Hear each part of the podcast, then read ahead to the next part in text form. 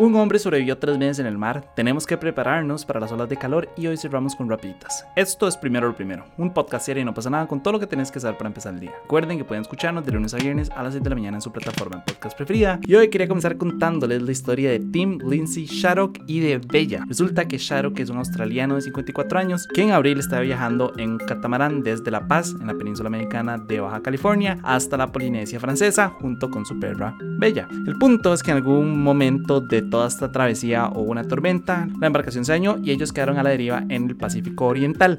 A lo largo de tres meses, se imaginan tres meses, ellos tuvieron que sobrevivir a punta de pescado crudo y agua de lluvia hasta que finalmente a inicios de esta semana un barco pesquero mexicano los rescató a más de 1200 millas de tierra. Para el momento en el que estoy grabando esto, él pues estaba viajando en este barco hacia el, si no me equivoco, es como el puerto de Manzanillo en México. Probablemente para el momento en que este podcast salga, pues esperaría yo que ya haya llegado, pero sí tengo entendido que por el momento va de camino hacia allá. Obviamente, probablemente, no sé si han visto fotos o han visto videos en redes, pero obviamente se ven que están demacrados, obviamente están sumamente delgados, están quemados por el sol, etc. Pero y por dicha están bien. De hecho, Sharok en un video dijo que lo único que necesita en este momento es dormir y comer bien y que ya después de eso ya va a estar recuperado. Me parece una historia increíble, la verdad. Yo no me puedo imaginar lo que es ser estar en una situación así. La verdad es que hasta pánico me da, como que se me va la, la voz. Yo no tengo talasofobia, creo que es es como el miedo a la profundidad del mar y como a los espacios muy abiertos en el mar. Pero di,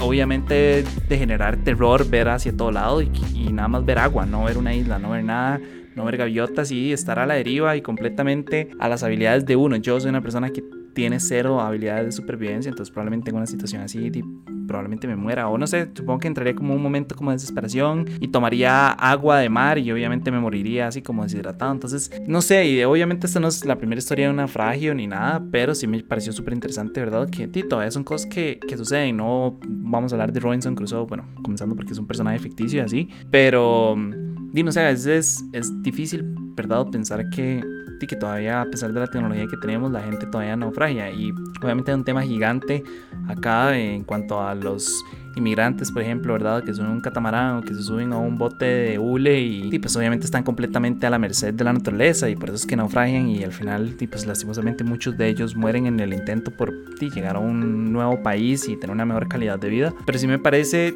curioso que, que este tipo de casos todavía sucedan. No me refiero a inmigrantes, sino como a casos más no sé, como comerciales, entre comillas, no sé cómo, cómo ponerlo así. Por ejemplo, eh, no sé, me recuerda como algunos casos personados. Creo que había sido en el 2012 que un pescador salvadoreño se había, se había perdido en el Pacífico y ese señor se perdió meses, de hecho se perdió más de un año, creo que fueron como, creo que eran como 440 días que se había perdido en el mar y el mar y sobrevivió comiendo obviamente pescado, aves marinas, tortugas, etcétera, etcétera. Y es como realmente un tema de resiliencia y como de, hey, yo no me quiero morir y tengo que ver qué hago para sobrevivir, o sea, ese tipo de casos me, me, me choquean demasiado, ustedes se imaginan lo que es vivir 400 o bueno, más de 400 días en el mar, eso es un año, un año completo en una balsa, pero no, no importa, me estoy yendo demasiado para gente.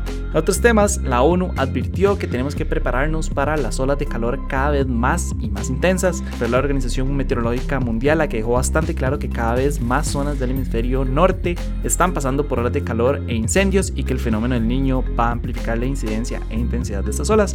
Nada más para que se hagan una idea de la magnitud del problema, desde el lunes en el hemisferio norte se han superado los 40 grados Celsius en varias zonas. De hecho, por ejemplo, ha salido mucho en las noticias, pero ahorita Grecia evacuaron a miles de personas por incendios forestales. En Europa el calentamiento va casi dos veces más rápido que la media mundial. De hecho, por ahí Italia también leí que está pasándola bastante mal. Creo que es en Sicilia que llegaron casi que a los 48 grados Celsius. Entonces, obviamente hay un tema bastante importante. El calentamiento global no es una farsa, no es algo que se estén inventando, ¿verdad? Me da porque a veces en los comentarios, y no me va a ver mucho el right, pero a veces en los comentarios siempre he escuchado o he visto personas escribir como el calentamiento global viene sucediendo desde hace 20 años y las cosas no han cambiado, entonces di, realmente no estábamos al final.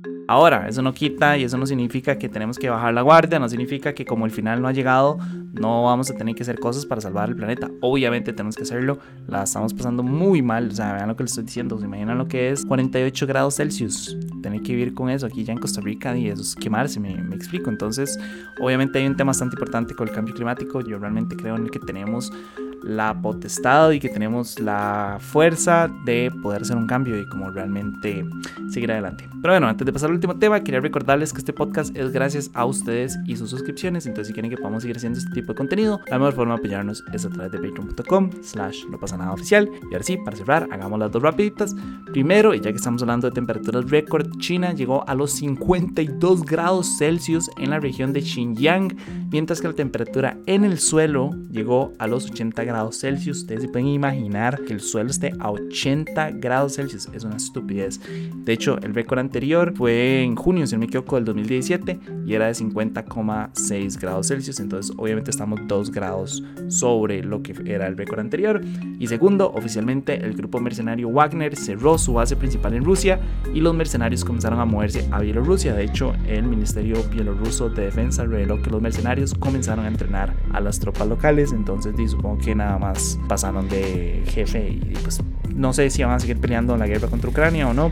Probablemente sí, pero bueno, por lo menos ya la base ya no queda en Rusia y ahora ya se pasaron a Bielorrusia. Pero nada, eso fue todo por hoy, miércoles 19 de julio. Su apoyo, si posible, primero lo primero. Recuerden que pueden apoyarnos en patreon.com slash no pasa nada oficial. Como siempre, suscríbanse al podcast para recibirlo todos los días. También nuestro boletín diario en nopasanada.com y nos pueden encontrar en YouTube, Instagram y TikTok. Y para los que nos están escuchando por Spotify, el poll de 10, ¿ustedes creen que podrían sobrevivir solos en el mar? ¿Sí o no? Yo ya les dije, yo tengo cero habilidades de supervivencia, probablemente me muera, entonces definitivamente yo no lo lograría. Pero tal vez ustedes tienen mejores habilidades que yo y tal vez sí. Entonces, nada, les dejo el poll para que lo pongan. Y nada, de nuevo, muchísimas gracias y me escucho mañana. Chao.